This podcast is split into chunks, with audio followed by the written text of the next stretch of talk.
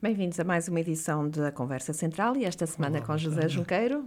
Muito de regresso, muito bem. Obrigada por, por, mais uma presença neste programa. Vamos começar por falar. Uh, uh, de, de, um dos assuntos que tem estado na ordem do dia esta semana, que foi o anúncio da Câmara Municipal de Porto, que sai da Associação Nacional de Municípios. Não estamos a falar de uma Câmarazinha, estamos a falar só da segunda Câmara maior do país, não é? O que é que isto implica na, na associação e naquilo que é a unidade das autarquias e dos autarcas, que durante 20 20 e poucos anos que tem a associação, creio, uh, significa. O que é que isto tudo significa, esta saída tão radical do Rui Moreira?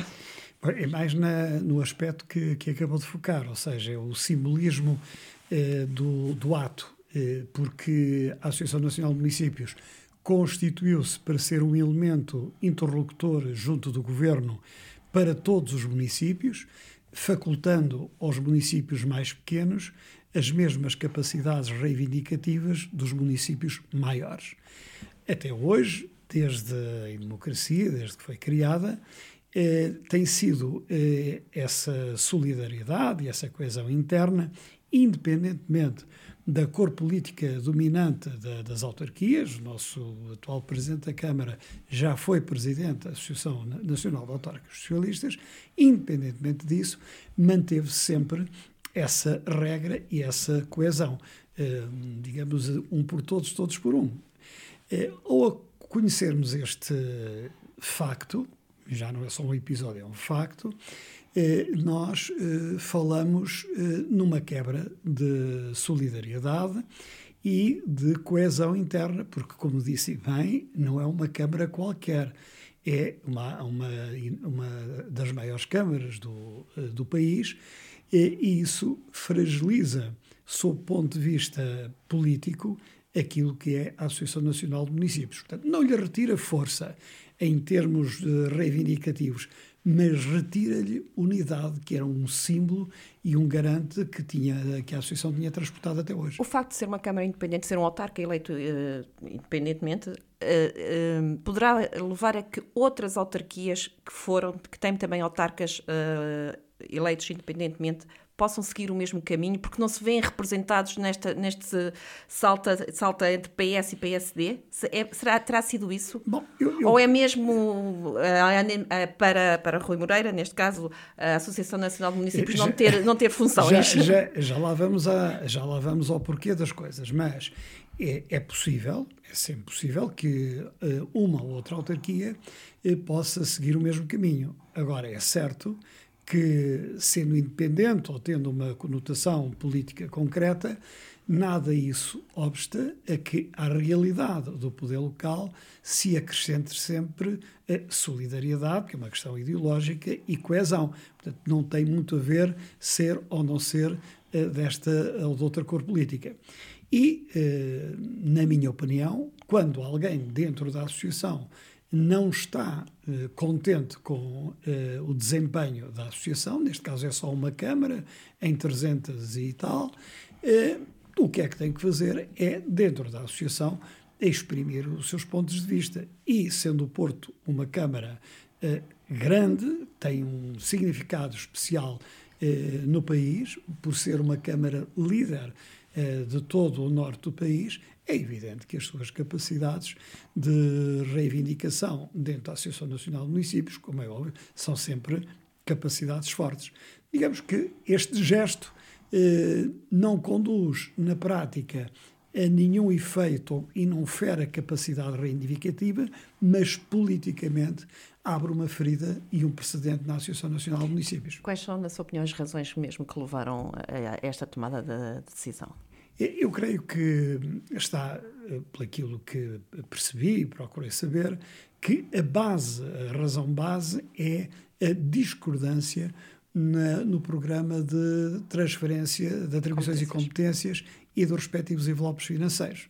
Mas é, isso é, uma, esse é um problema que todos os autarcas se queixam, não é? Só o Rui Rio é que tomou a decisão. o Rui Rio, o Rui Moreira é que tomou a decisão. Exatamente. É, todas as pessoas têm, digamos, essa sensibilidade, eh, mas não foram por esse caminho. Por esse caminho, eh, as pessoas transformam-se em parte do problema e não na sua solução. Por isso é que fiquei muito surpreendido. Conheço o presidente Rui Moreira desde 1999, portanto há 23 anos.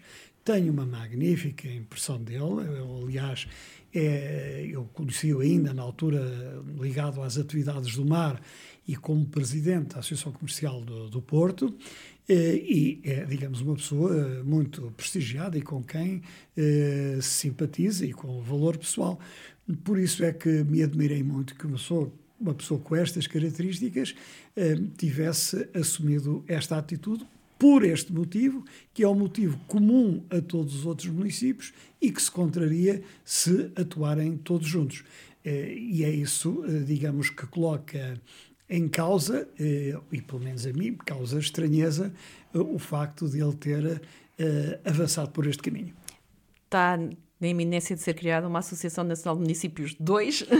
Não, porque não penso que isso possa acontecer e não, não vejo isso no, no horizonte de, de, maneira nenhuma e seria sempre, digamos, uma divisão eh, e uma interlocução fraca perante a generalidade dos mais de 300 municípios do país.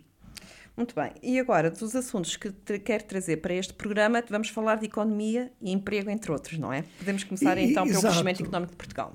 Exato. Eu, eu creio que eu trouxe este tema porque é, digamos, uma boa notícia, porque se projeta a realidade nacional sobre a realidade regional sobre a nossa. E nós, eh, regionalmente, estamos a sofrer, positivamente, portanto, eh, deste bom ambiente da economia e do emprego. O que significa que, em termos de, do PIB, eh, nós estamos a ter um aumento já estimado pela própria Comissão Europeia superior àquilo que era pensado, em cerca de 6%, 5,8%, mesmo que a economia estagnasse até ao final do ano. Porque este primeiro trimestre ela é tem um aumento de superior a 11%. Ora, eh, nós estamos a ter o maior aumento e o maior crescimento de todos os países da União Europeia. Isso é muito importante para Portugal e é importante difundir esta realidade junto uh, das pessoas que, que, nos ouvem, porque é, digamos, um bom estímulo e é, e é um momento positivo para a nossa economia. Que consequências é que isto traz? É? Perguntar-se-á. É, é logo no desemprego. O desemprego cai para níveis mínimos dos últimos 20 anos, com 5 e poucos por cento. Eh, o mesmo que se registra eh, aqui na região centro, é? Temos uma queda até mais significativa aqui em Viseu, que andará talvez na casa dos 17%, se eu fiz bem a, a, as contas, eh, e eh, há, portanto, eh, uma, mais, mais pessoas, digamos, sem essa dificuldade. A criação de emprego acompanha esta, este indicador, há cerca de mais de 200 mil pessoas com novos empregos e também a população ativa aumentou em cerca de 150 mil pessoas. Ou seja, eh, o país vive neste momento, apesar da guerra, apesar da pandemia, eh, um momento eh, muito bom em termos de desempenho económico de emprego, criação de emprego, diminuição do desemprego, apesar, como digo, da guerra e a gente não sabe quais são as consequências. Era isso que eu ia perguntar isto são bons indicadores, parecem que são boas notícias, mas o que é que uh, uh, a população, uh, os portugueses, neste momento se questionam? Então, isto é tudo muito, são boas notícias, mas nós temos a inflação, temos aumento de preços, temos aumento de, de todos os bens. Exatamente. Como é que se explica estes bons resultados, mas depois a carteira do português não está, não está tão boa. A nossa, a nossa carteira está a sofrer uh, um bocado as consequências da guerra. Mas, um, por um lado, o, o PIB e o aumento do emprego e a diminuição do desemprego e, a, e o aumento da população ativa são factos e, e portanto, eh, devemos consolidar essa realidade. Se não fosse assim, se calhar estaríamos pior. É, isso. Exato, eh, com uma realidade positiva. Relativamente à inflação, aí sim temos que olhar com alguma preocupação, porque isso atinge diretamente a carteira das pessoas, nomeadamente das mais de desfavorecidas. E também de todas as famílias e de todas as pessoas que investiram numa coisa muito importante para elas, que é a habitação. porque até agora temos estado a trabalhar com spreads negativos, eh, o que significa com o aumento, e já vamos ter um aumento ligeiro da, das taxas, os spreads deixarão de ser eh, negativos e, portanto, haverá automaticamente um aumento de encargo para as famílias eh, e para as pessoas individualmente. E isso, sim, como diz, e bem, eh, é outro facto e é outra realidade que nos deve preocupar e as pessoas devem se precaver relativamente a ela. Pensa-se que, em termos do espaço europeu, isto possa ser uh, passageiro e que possamos atingir um pico relativamente uh, rápido, mas uh, a crise, digamos, a incidência que há nos combustíveis e nas matérias-primas podem, eventualmente, gerar uma situação com uma expectativa, uma expectativa pior. E, relativamente a isso, devemos estar preparados. Ou seja, em síntese, quando nós tomamos uma posição e, e, compreendemos e até apoiamos um esforço político, um esforço de guerra que está a ser feito eh, num país do leste europeu, eh, nós temos também perceber que todas as medidas que são assumidas como punitivas eh, da atividade da Federação Russa têm repercussões sobre as nossas vidas. Eh, era isso mesmo que também queria trazer aqui à, à mesa. Portanto, a guerra na Europa eh, diz que tudo se faz por, por eh, procuração. Eh, como assim? O que é que Sim, isso quer dizer? Quer dizer que é, por procuração a guerra, porque no fundo este é um conflito entre a NATO e a Federação Russa, através uh, de um termo que eu não queria utilizar, mas de um intermediário, digamos assim, que é a Ucrânia, pelas circunstâncias em que isso se tornou, o que é uma coisa trágica. E, portanto, para que esse confronto não seja aberto, e tenha uma escalada exponencial, a NATO eh, decidiu, eh, digamos, fazer um esforço, todos os países, os Estados Unidos e a, e a, Europa, para apoiar um país que está a ser agredido, que foi invadido. E à luz do direito internacional, um país que é agredido tem direito, digamos, ao apoio e à solidariedade internacional. Agora, eu digo isso porque, eh, por ironia, é? por ironia, porque de facto a realidade, o confronto é este que se está a fazer por interposto país, neste caso, infelizmente, pela eh, Ucrânia. E por outro lado, porque nós descuramos sempre. Eh, eh, por exemplo, não temos uma política energética, descuramos sempre isso. Imagine que a Alemanha, que é o país que é, e a senhora Merkel, que é quem é e foi quem foi, a verdade é que se colocou completamente dependente da Rússia em termos de fornecimento de gás. Para o petróleo haverá alternativas. No nosso caso, por exemplo, nós poderíamos, podemos depender 7 ou 8% desse petróleo, mas temos, uh, temos alternativas. Mas há países como, por exemplo, a Hungria, uh, a República Checa, a Eslováquia, que dependem exclusivamente do pipeline. Eh, para substituir isso. E, portanto, nós não cuidamos, durante todo este tempo, de ter uma autonomia eh, energética e a nossa defesa também a colocamos sempre na mão, na, nas mãos de terceiros. Não se compreende hoje em dia que os países não tenham atingido as despesas em militares em 2%, porque se os países forem militarmente fortes e se a Europa tiver uma política eh, que seja militarmente robusta, está menos sujeita a conflitos. Não há necessidade de um exército comum ou, ou, ou acha que era Bom, é, é, um caminho o exército é, comum ou é melhor cada país a, uh, ter mais atenção na, na, na questão militar? É, é, fundamental que os países tenham forças comuns e realizem manobras eh, conjuntas como estão agora. O exército na, europeu... Debaixo da égide da NATO, sempre. É, O exército, exatamente. O exército europeu é, é uma coisa que ainda não se configurou.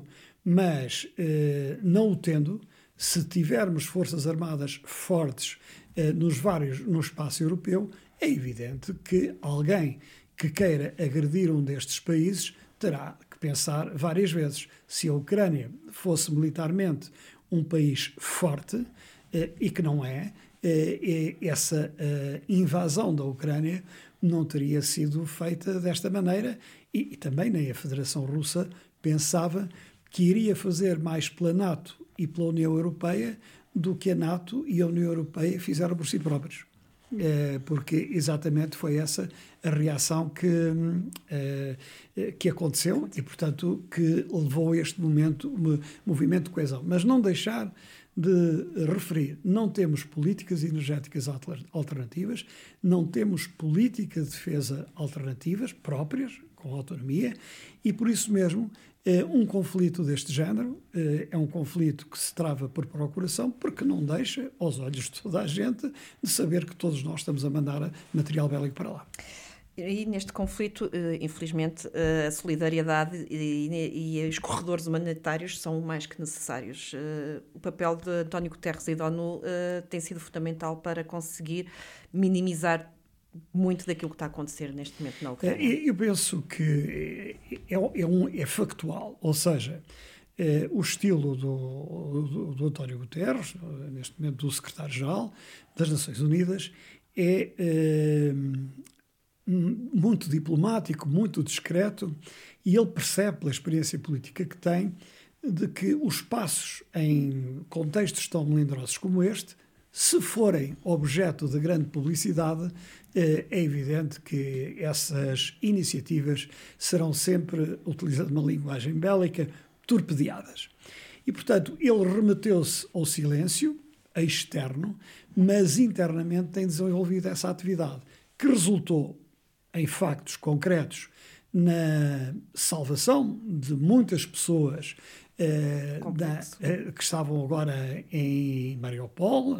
Eh, enfim, nós conhecemos a questão da Azov, principalmente, principalmente mas também está, digamos, com uma estratégia a negociar um corredor que possa fazer o escoamento destes, destes cereais, por exemplo, e hoje eh, nós tivemos conhecimento de que há um acordo para já entre a Turquia e uh, a Federação Russa, no sentido de ser a Turquia a desminar os portos ucranianos, e, portanto, isso é um primeiro passo para que uh, esse trânsito uh, marítimo internacional possa acontecer.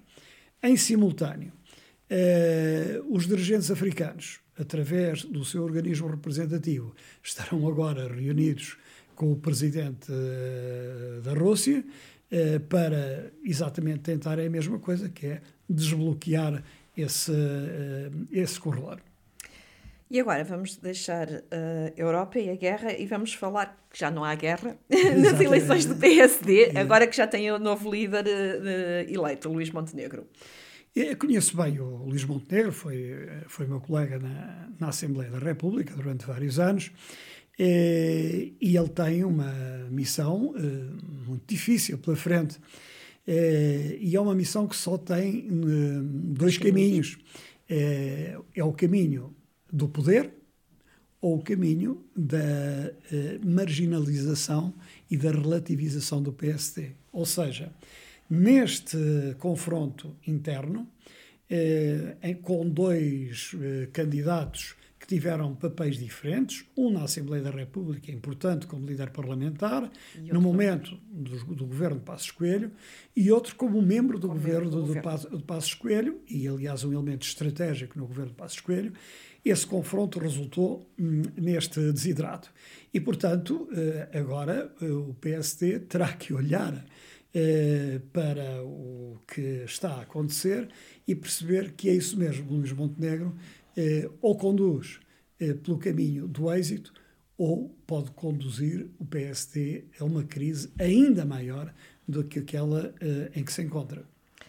E agora vamos para Viseu. Vamos para Viseu. Vamos para Viseu. Política e desporto. Câmara de Viseu e o Viseu 2001, que tem andado aqui numa guerra que, que, não se entende. Números, apoios, uh, quem é que ajuda quem, quem, única, é que, quem é que treina quem. A única, digamos, curiosidade que há aqui é do facto de quase pela primeira vez eh, uma associação, eh, digamos, ousar confrontar diretamente o Presidente da Câmara. Regra geral, o movimento associativo depende muito da, da boa vontade da autarquia, seja quem for o Presidente, neste caso o Presidente é o Dr. Fernando Ruas, e, portanto, eh, diria que a tradição já não é o que era, eh, porque há uns anos atrás isto seria difícil de imaginar. O que significa, portanto, que da parte do movimento associativo, mas dos eleitores em geral, a percepção daquilo que, é, que são as suas razões leva a que possam, de facto, questionar publicamente o poder eh, constituído, legitimamente constituído. O que significa também que os ventos de mudança, e esta é a leitura política, podem eh, estar, eh, digamos, podem continuar a fazer o seu caminho. Era absolutamente impensável há quatro anos atrás, há dez anos atrás, desde sempre era impensável que houvesse, digamos, este confronto público e, portanto, que é normal, eh, mas que eu considero curioso apenas por ser a primeira vez que, de uma forma tão robusta, eh, a sociedade civil, no domínio desportivo, confronta uh, claramente a autarquia, que é, no fundo, uh, sempre um porto de abrigo para o movimento associativo. Uh, críticas e, e, queixas sempre, sempre houveram, não é? Sim, claro. Sim, sempre houveram. As associações dizem que é pouco, a autarquia diz que não pode dar Exatamente. mais, isso sempre houve. Agora, este, este, este confronto mesmo direto, quase cara a cara, digamos, é. digamos assim, é que tem to, todos os outros não, contornos. Não é, não é pela importância que tem, é, isso tudo é relativizado na vida claro. e eu creio que isso se resolverá é, dentro de algum tempo, mas é a novidade. Essa, por isso é que é, achei curioso e trouxe o tema é, aqui à nossa conversa. E vamos terminar com, a, com, com, os bombeiros voluntários de Viseu, do qual faz parte no, eh, dos corpos sociais, não é? Isso para, aproveitando a oportunidade para dizer que eh, foi apresentado publicamente eh, o dispositivo especial de combate a incêndios eh, nos meios rurais. Eh, foi uma cerimónia que teve a presença de todo o Corpo de Bombeiros. De, das entidades, as diversas entidades dos comandos regionais, dos sapadores de Viseu, e teve também a presença que, do, do Presidente da Câmara, que também é o responsável da proteção uh, civil, civil Conselhia, e que, uh, de alguma maneira, brilhantou, digamos assim, uh, a cerimónia e que fez, nessa altura, também uma entrega de um donativo eh, exatamente para equipamento, capacetes, eh, que tinha sido, digamos, uma, uma promessa dele. Fica a mensagem não só do bom relacionamento que existe com a autarquia, mas também é de que eh, a população fica a saber que os bombeiros têm em alerta e um dispositivo perfeitamente preparado para enfrentar, digamos, os meses que aí vêm, que muitas vezes são meses, por causa, sobretudo, do calor, eh, meses que trazem problemas e algumas tragédias eh, pessoais e familiares. Digamos que os bombeiros voluntários de Viseu estão prontos para fazer esse combate. Esperemos que não sejam tão Espere, necessários. Esperemos que não seja tão necessário. Sérgio Queiro, obrigado por mais uma presença no programa Conversa Central.